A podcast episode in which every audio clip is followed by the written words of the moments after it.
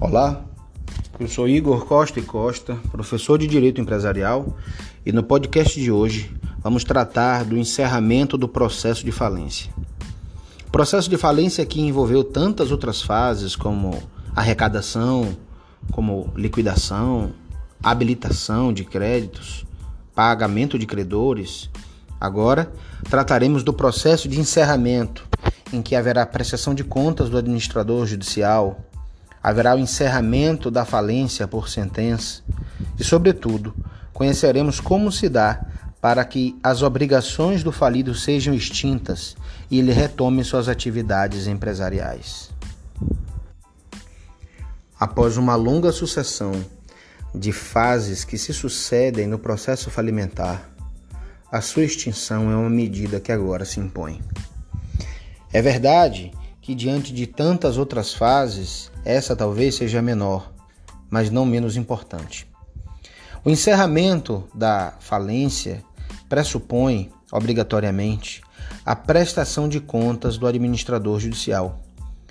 Uma vez tenha ele feita a realização de todo o ativo e distribuído o produto entre os credores, ou seja, efetuado o pagamento destes, o administrador judicial precisa apresentar uma prestação de contas explicando como houve a arrecadação, como houve a liquidação e que credores foram pagos e, eventualmente, que credores também não foram pagos.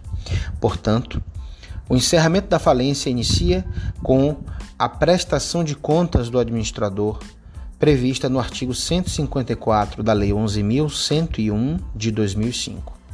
Diz o caput: Concluída a realização de todo o ativo e distribuído o produto entre os credores, o administrador judicial apresentará suas contas ao juiz no prazo de 30 dias. Vejam, essas contas elas devem ser apresentadas em autos apartados e que depois, ao final, serão apensados aos autos da falência, nos termos do parágrafo 1 do mesmo artigo. O parágrafo 2, por sua vez, determina que o juiz publique um aviso de que as contas foram entregues e que se encontram à disposição dos interessados para impugná-las no prazo de 10 dias. E uma vez realizada essa impugnação, será dado o direito não só ao Ministério Público, mas também ao próprio administrador judicial para contra essa impugnação se manifestarem.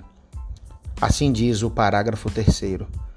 Decorrido o prazo do aviso e realizadas as diligências necessárias à apuração dos fatos, o juiz intimará o Ministério Público para se manifestar no prazo de cinco dias, fim do qual o administrador judicial será ouvido se houver impugnação ou parecer contrário do Ministério Público. Ora, passadas essas, essas, essas fases, chegamos então à sentença, a sentença que vai julgar de fato as contas do administrador judicial. Parágrafo 4 diz: Cumpridas as providências previstas nos parágrafos 2 e 3 deste artigo, o juiz julgará as contas por sentença. E o parágrafo 5 diz: A sentença que rejeitar as contas do administrador judicial fixará suas responsabilidades. Poderá determinar a indisponibilidade ou sequestro de bens e servirá como título executivo para a indenização da massa. Portanto, chamo a atenção de todos aqueles que estão estudando esse assunto para a prova da OAB, para concurso ou mesmo para a graduação que esse aspecto é fundamental. A sentença que rejeitar as contas do administrador judicial vai determinar quais são as suas responsabilidades, onde ele incorreu em erro, e poderá ainda determinar a indisponibilidade ou sequestro de seus bens. E esta sentença servirá como título executivo para a indenização em favor da massa. Ora, parágrafo 6, por fim, prevê que da sentença caberá apelação. Chama atenção ainda daqueles que estão se preparando para estudar o tema que o Tribunal de Justiça de São Paulo ele proferiu uma súmula número 45 que diz: quem não se habilitou ainda que seja o requerente da falência, não tem legitimidade para recorrer da sentença de encerramento do processo. Portanto, quem não tiver feito a habilitação não poderá apresentar nenhum tipo de recurso contra a sentença que encerrar a falência. Antes dela, é bom lembrar que será apresentado então o relatório final da falência, previsto no artigo 155. Julgadas as contas do administrador judicial, ele apresentará o relatório final da falência no prazo de 10 dias, indicando o valor do ativo e o do produto de sua arrecadação, o valor do passivo e dos pagamentos feitos aos credores, e especificará justificadamente as responsabilidades com que continuará o falido, ou seja, ele vai dizer o que arrecadou, a quem pagou, quem não foi pago e quais os débitos continuam ainda em aberto. Uma vez então feito isso, sobrevém a sentença de encerramento da falência. Artigo 156. Apresentado o relatório final, o juiz encerrará a falência por sentença. Eu gosto de sempre chamar a atenção dos meus alunos e lembrar que o processo de falência ele inicia com uma empresa Após a decretação da falência, a legitimidade passa a ser da massa falida, e após o encerramento, nem massa falida mais existirá. O voto do desembargador Davi Malfatti, do Tribunal de Justiça de São Paulo, na apelação civil 1.260.334, dígito 4, é bastante elucidativa. Abre aspas, com a decretação da falência, a legitimidade ativa e passiva processual deixa de ser da empresa e passa a ser da massa falida.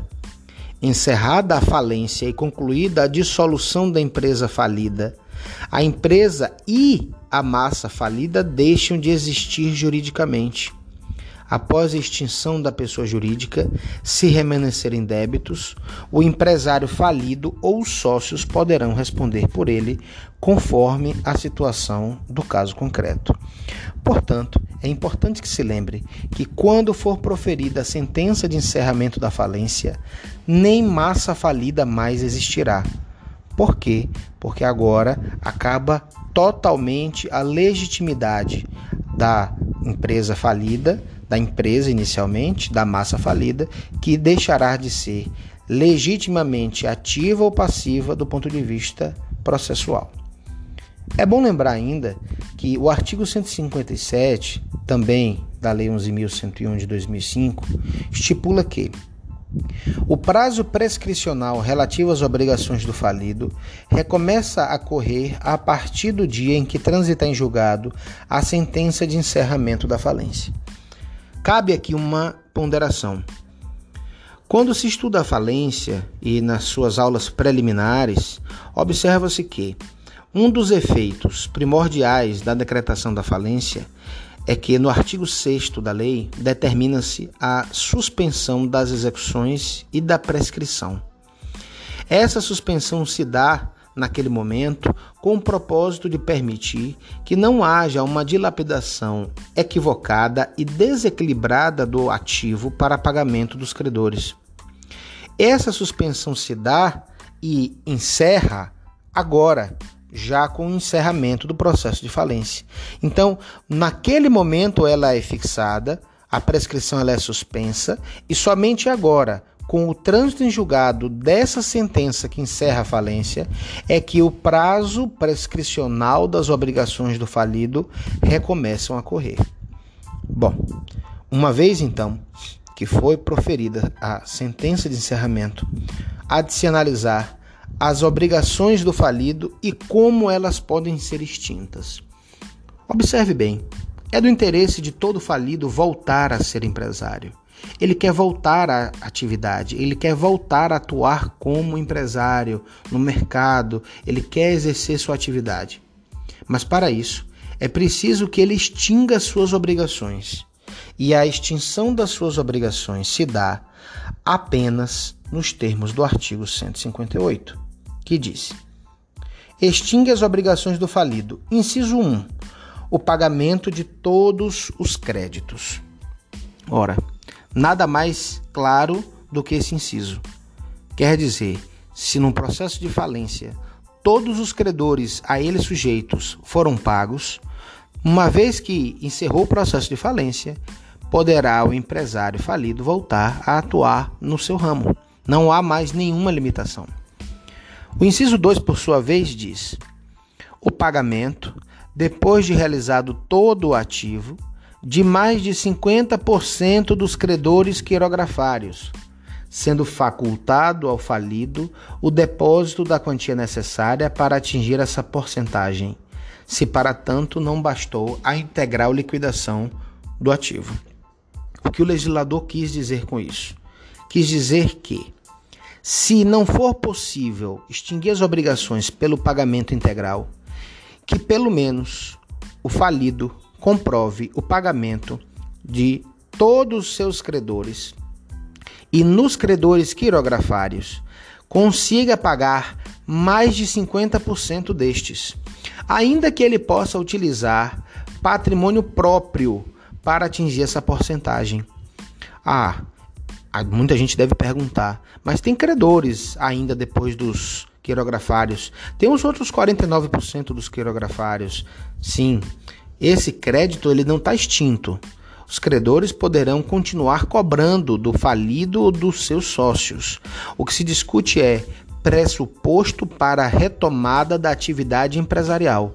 Então, se o falido não consegue pagar todos os créditos, que pague todos até os quirografários mais de 50%.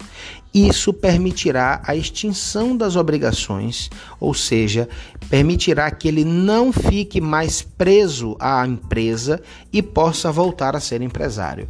A cobrança do que for remanescente é outra questão. Não se vincula ao encerramento do processo de falência. Mas Caso não haja possibilidade de pagar nem integralmente, nem até os quirografários, o legislador estipulou duas alternativas na perspectiva temporal, que também sejam a extinção das obrigações do falido. O inciso 3 diz: o decurso do prazo de cinco anos, contado do encerramento da falência, se o falido não tiver sido condenado por prática de crime previsto nessa lei. O inciso 4, por sua vez, diz que o decurso do prazo de 10 anos, contado do encerramento da falência, se o falido tiver sido condenado por prática de crime previsto nessa lei. Então veja, a diferença reside justamente na verificação e na condenação de crime falimentar. Se o falido não tiver praticado e tiver sido condenado por um crime falimentar, ficará cinco anos afastado da atividade empresarial, em que momento em que ele poderá voltar. Escorrido esse prazo, ele poderá voltar a ser empresário. Ou, se tiver sido condenado por crime falimentar, afastado durante 10 anos, para só então voltar às suas atividades empresariais. Bom, o procedimento para a extinção das obrigações, por sua vez, é previsto no artigo 159.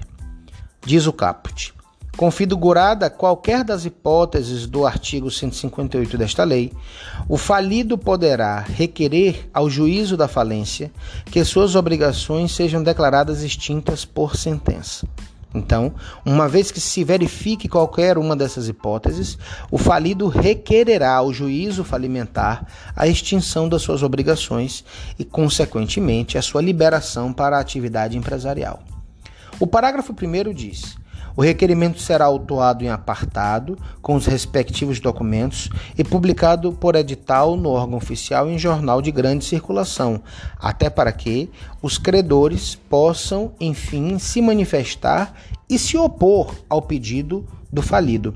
O parágrafo 2 diz que, no prazo de 30 dias, contado da publicação do edital, qualquer credor pode opor-se ao pedido do falido.